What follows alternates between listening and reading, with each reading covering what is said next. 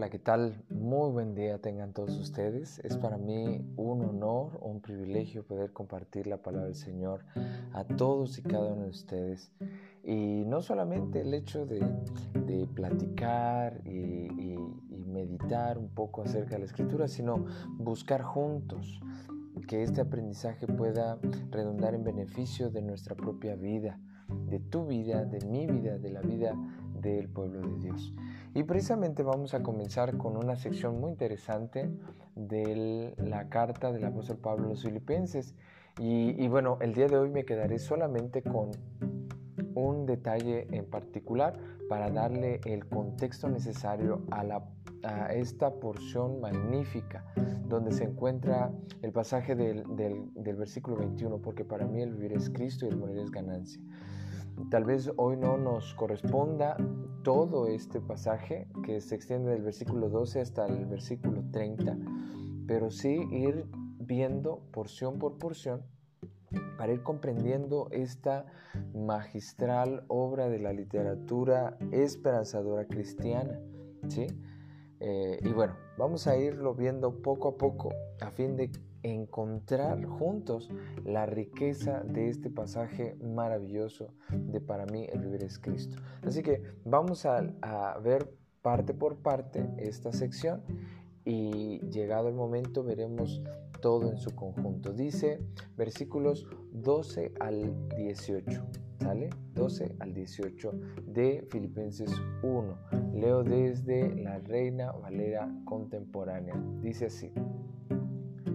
Quiero que sepan, hermanos, que lo que me ha sucedido más bien ha servido para el avance del Evangelio, de tal modo que mis encarcelamientos por Cristo se han hecho evidentes en todo el pretorio y a todos los demás. Con mis encarcelamientos, la mayoría de los hermanos ha cobrado ánimo en el Señor y más y más se atreven a hablar la palabra sin temor. A decir verdad, algunos predican a Cristo por envidia y por pelear pero otros lo hacen de buena voluntad. Unos anuncian a Cristo por pelear y no con sinceridad, pues creen que así añaden aflicción a mis prisiones, pero otros lo hacen por amor y saben que estoy aquí para defender al Evangelio. ¿Qué diré entonces? Pues que a pesar de todo y de todas maneras, sea por pretexto o por verdad, Cristo es anunciado. Y en esto me gozo y me gozaré aún. Oremos. Gracias, amado Dios, por esta oportunidad que nos das de leer la palabra y de tener un momento de, de estudio, de profundización de este pasaje. Te ruego que bendigas a cada uno de mis hermanos hermanas, amigos y familiares que puedan escuchar esta audiograbación. Y que no solamente se quede en, en esa escucha, sino también en esa oportunidad para comprender y para asimilar tu palabra en nuestra vida cotidiana, aplicándola pues, viviéndola conforme a tu voluntad. Bendícenos en el nombre de Cristo Jesús. Amén. Amén. Pues un saludo reciban de parte de su servidor Pedro Villatoro Domínguez pastor de la Iglesia Príncipe de Paz de Morelia, Michoacán. Y con todo gusto, con todo cariño, envío este saludo para todos y cada uno de ustedes, a donde quiera que nos están escuchando. Gracias, gracias por ser parte de este proyecto y por permitirnos llegar hasta donde ustedes se encuentran. Así que por favor envíenos sus saludos, envíenos desde dónde nos están escuchando y háganos saber en qué manera también les podemos servir a todos ustedes. Bien. En estos versículos el apóstol Pablo, recordemos que está en la cárcel, recordemos que está en una situación en la que él, por causa de apelar a la justicia del emperador romano, pues eh, sí, ya le iban a hacer justicia a los, los judíos, matándolo como mataron al Señor Jesucristo, como mataron a Jacobo, como mataron también a Esteban. Entonces, él lo que estaba buscando era que con base en la ciudadanía romana que él poseía, pues que se le juzgara en un tribunal romano. Entonces, en este sentido, llega a, tener una primera experiencia de encarcelamiento que de acuerdo a lo que precisamente se señala en Hechos capítulo, eh, en los últimos capítulos de Hechos, podemos notar que el, apóstol estaba precisamente allí encerrado, eh, posiblemente en Roma, porque había ya este, había apelado al César. Hechos capítulo 28 pues nos narra un poquito de su viaje y de cómo llegó y de cómo se establece en un, en un digamos, en un cuarto allá en Roma. A esto se le llamaría la prisión este, provisional que tuvo la primera, eh, el primer encarcelamiento en Roma como en un encarcelamiento eh, domiciliario, vamos a llamarle así, ¿ok? pero él estaba encarcelado y encarcelado escribe estas cartas desde la prisión, que fueron las cartas a los efesios, a los filipenses, a los colosenses y también la carta a, Filemón.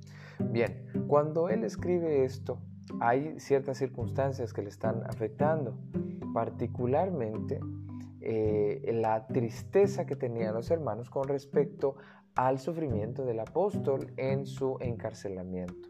Así que a fin de quitarles esa carga, esa tristeza y esa preocupación por causa de estar encarcelado, él les escribe, pues, en primer lugar, versículo 12, que él tenía el deseo de compartir la experiencia que estaba teniendo durante su encarcelamiento, pero que no vieran el lado negativo, sino el lado positivo que tenía. Y es muy interesante, hermanos. Aquí vemos una situación desde una perspectiva esperanzadora, evangélica, ¿sí? O sea, que produce el evangelio. ¿Cómo es que es una, una postura esperanzadora esta? Bueno, miren, hay como lo he dicho en otras oportunidades, hay varias maneras de ver la vida. En muchas ocasiones la vemos de manera negativa, en otras la vemos demasiado fantasiosa o, positivista, pero, pero fantasiosa.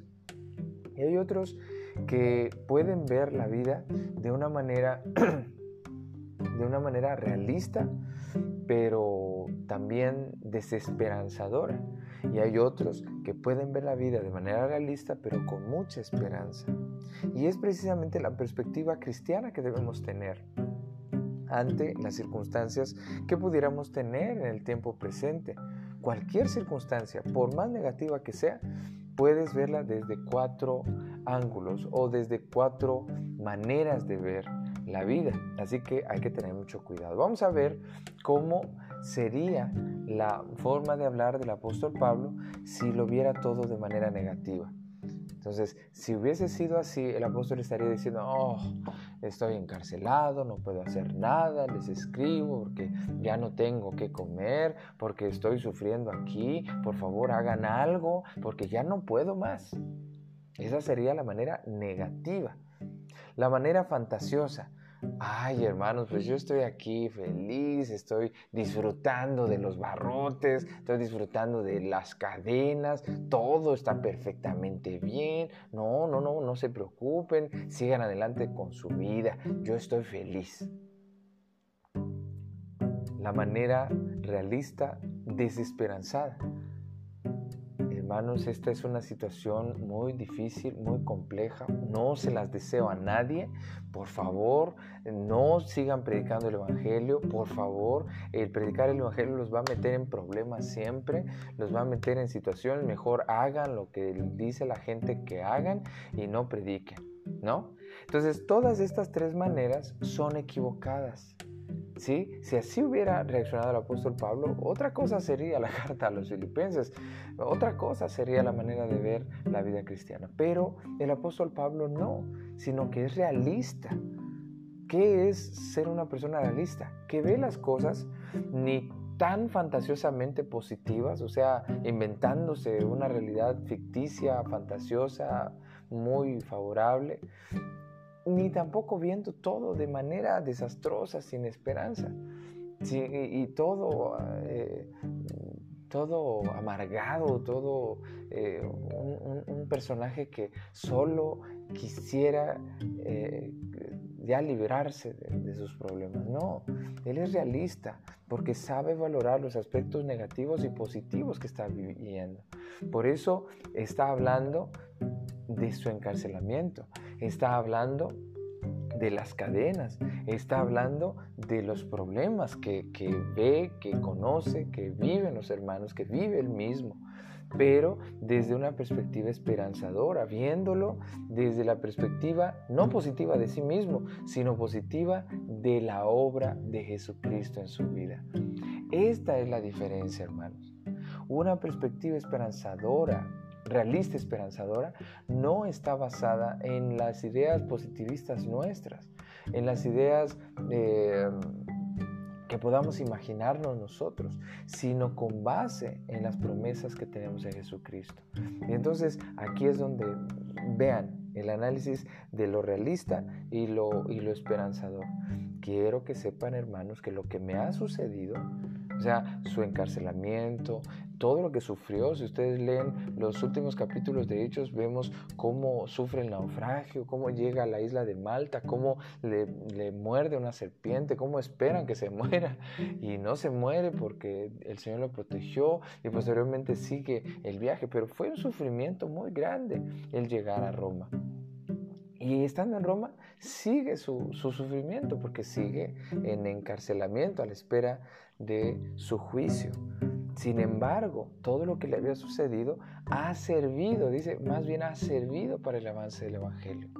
Y aquí es donde quiero tomar una palabrita eh, que está precisamente en el versículo 13, de tal modo que mis encarcelamientos por Cristo se han hecho evidentes en todo el pretorio. El pretorio, hay varias maneras de traducir la palabra praetorion, que, viene de, latín y que fue también transliterado al griego. Y era precisamente la palabra romana para señalar algunas cosillas que, pues, eran identificables. Si era el, lugar, se podría señalar un palacio, una fortaleza, se podría llamar el lugar del cuartel general de, de la guardia, de la élite de la guardia romana. Pero en este sentido, pretorio podría también implicar más que el lugar, el tipo de personas con quienes había tenido algún tipo de contacto. Y era precisamente la guardia pretoriana, que era la, digamos, la élite, la flor innata del ejército romano de élite, ¿sí? Como las fuerzas especiales más sofisticadas, la guardia personal del emperador en, el tiempo de algunos em, emperadores. Entonces, en ese sentido, era lo más eh, preparado del ejército romano. Así pues, Pablo estaba viendo que había habido avance del Evangelio en varias circunstancias. Uno, porque cuando él estaba encarcelado, siempre tenía la oportunidad de hablar del Evangelio con otros. Recordemos el caso de Hechos 16, precisamente el ejemplo de la experiencia de Pablo y Silas encarcelados allá en Filipos. Es decir, ellos entenderían perfectamente lo que ya había pasado en la historia de Filipos con el carcelero romano, así también él estando allí. Cada encarcelamiento del apóstol Pablo era una oportunidad para testificar de Cristo. Cada situación negativa él la, él aprovechaba para que se convirtiera en una oportunidad para el avance del Evangelio. Y esto es lo interesante, hermanos. A veces asumimos la postura negativista de la vida y todo el tiempo nos quejamos, todo el tiempo. Eso no puede ser en un corazón cristiano, eso no va de acuerdo con la nueva personalidad que ha dado el Espíritu Santo a todos los que creen en Jesucristo. Así que si tú eres una persona muy negativa, muy así que todo el tiempo ves todo negro, todo oscuro, todo mal, no necesitas cambiar. Necesitas que Cristo venga a tu vida y, transforme tu corazón, porque eso no es ser cristiano, ser cristiano. En segundo lugar, tampoco es el hecho de verlo todo fantasiosamente positivo, no. No, Pablo está señalando los aspectos negativos de su estancia en la cárcel, en las cadenas. Sin embargo, sin embargo, él observa que esa negatividad, esa real situación negativa de su vida, la ha aprovechado con la ayuda de Dios para que el Evangelio avanzara y precisamente en el pretorio. Eh, normalmente como señalan algunos investigadores, los guardias pretorianos cumplían un, trabajo de cuidado de las personas que estaban a su, a su, su, ¿cómo se le diría? En su guardia, vaya. Eh, si les tocaba cuidar a un encadenado, a un preso, pues el soldado cumplía con el tiempo que le, le permitía. Entonces, este, normalmente era una lista de guardias que, se, que cambiaban cada, cada noche o cada dos días, pero estos soldados del pretorio pues tuvieron la oportunidad, seguramente, como en el capítulo 16 de Hechos, de escuchar la predicación del apóstol, del apóstol Pablo. Entonces se había convertido en esa oportunidad. Y no solamente para ellos, los guardias romanos, sino también para todos los que estaban alrededor, los que le llevaban el pan, el agua, los que este, llegaban a arreglar por allí, los que pasaban, los que, todo tipo de personas que, que pudieran haber tenido contacto con el apóstol Pablo. Entonces, esto es interesante. Pero luego dice el versículo 14, con mis encarcelamientos la mayoría de los hermanos ha cobrado ánimo en el Señor. ¿Quiénes? Los que le visitaban allí en Roma, los cristianos que llegaban a verle en su encarcelamiento domiciliario. Allí estaban los hermanos, allí lo iban a ver. ¿sí? En alguna ocasión se ha saludado, si ustedes leen los últimos eh, bueno, todo el capítulo 16 de la carta a los romanos es una lista enorme de hermanos que, que son desconocidos en otras partes del, del, Nuevo Testamento, pero que, que Pablo debió haber conocido en algún momento posterior. Sí, porque la carta a los romanos fue anterior a esta carta de Filipenses. Entonces todos esos hermanos que ya conocía de tiempo atrás, definitivamente, de alguna manera, algunos de ellos los logró ver, logró platicar con ellos y en cierta forma les daba consuelo, les daba ánimo.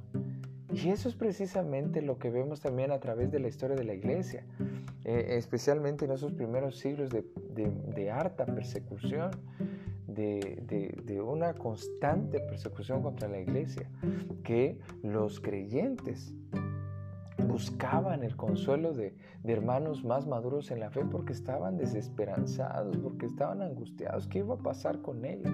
Y entonces los más sabios, los más experimentados, los más fuertes en la fe, les daban consejo. Siempre hablaban. Eh, si tú no has tenido la oportunidad de ver la película Cubo Badis, eh, la versión antigua, de alrededor del año 1960-1970, eh, bueno, 50 o 60, este, te recomiendo verla. Habla muchísimo acerca de esa experiencia de los creyentes estando en la cárcel, estando bajo la persecución romana. Pero también, si tú tienes oportunidad de, leer, lee por favor la historia del mártir de las catacumbas, que es una historia, eh, digamos, ficticia, pero sí basada en la realidad de muchas vidas, de muchas historias de creyentes que murieron dando eh, pues fe eh, en, el Señor Jesucristo, dando su testimonio de fe en Jesucristo. Entonces, ahí los creyentes de Roma habían cobrado esa fortaleza al ver que el apóstol Pablo, pues así tomaba la vida, así afrontaba el sufrimiento y la complicación, aprovechando la oportunidad para que sea de ese, esa oportunidad de hablar de Jesucristo. Y entonces los hermanos de Roma también habían aprendido a cobrar ese ánimo, ese entusiasmo para hablar y, hablar más y más del Señor sin temor. Entonces, en ese sentido, es eh, el sentido en el que el apóstol Pablo está contento de cómo esta situación difícil y dura se ha convertido en una oportunidad. Y hermanos, hermanas, definitivamente hay algo muy interesante en, ese, en esa anécdota, ¿no? De que en, el lenguaje chino la crisis se compone también de una palabra que da origen a oportunidad. Definitivamente esta es una enseñanza que el apóstol Pablo de antemano ya había señalado. Cada situación difícil en nuestra vida se puede convertir en una oportunidad para hablar de Dios y para compartir el Evangelio a otros que están padeciendo una situación difícil.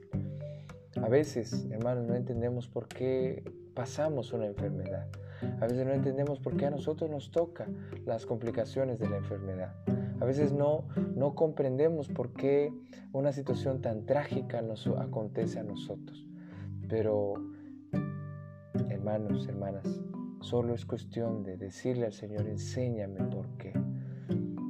Enséñame, más bien, enséñame no por qué, o sea, como queriéndole pedir a Dios una explicación, sino ¿para qué, Señor? Esa es la, frase correcta. Señor, enséñame no por qué, sino para qué han sucedido estas cosas en mi vida. ¿Por qué, por qué eh, decir para qué? Porque es una oportunidad para entender el propósito del Señor, para discernir el propósito y la razón del Señor y de qué manera podemos usar lo aprendido, lo experimentado en la vida de otros. Y eso es lo que el apóstol Pablo nos ha enseñado en esta hora. Así que hermanos, pues que cada situación que tú vivas puedas aprovecharla como una oportunidad para hablar más de Cristo y compartir a otros el consuelo que viene de Cristo. Entonces, ¿qué has aprendido de esta porción de los versículos 12 al 14? Espero que sea esa ah, oportunidad de que cada situación difícil que vivas puedas aprovecharla para hablar más de Cristo y compartir a otros el consuelo de Cristo. Que Dios te bendiga, me da muchísimo gusto saludarte, soy el pastor Pedro Villatoro y te extiendo con mucho cariño un fraterno saludo. Que Dios te bendiga, permíteme hacer una breve oración. Gracias Padre por este momento que nos has permitido reflexionar tu palabra. Bendice a cada uno de mis escuchas, de mis hermanos, familiares, amigos, conocidos, que hayan tenido a bien escuchar esta reflexión. Permite que eh, sean ayudados, consolados y fortalecidos en su vida y también puedan encontrar, así como el apóstol Pablo lo expresa, así como el apóstol Pablo lo experimentó, Señor, que en cada crisis, en cada situación difícil, en cada complejidad de la vida humana, se pueda aprovechar de, la mejor manera a fin de compartir eh, el consuelo de Cristo y hablar más del Evangelio de Cristo. Por favor, Señor, ayúdanos. No es fácil. No es fácil. tampoco nos estás llamando a ver una vida fantasiosamente positiva, no, sino a ver las cosas reales, tal y como se están dando, pero desde la perspectiva de la esperanza que en Cristo tenemos. Así también, Señor, que cada situación difícil sea una oportunidad para hablar más de Cristo y compartir el consuelo de Cristo. Bendice a mis hermanos, amigos y familiares y que tu santa gracia sea sobre todos ellos. En el bendito nombre de Jesús. Amén y amén. Que Dios les bendiga, amados hermanos. Un, un gusto poderles saludar desde Morelia, Michoacán. Bendiciones.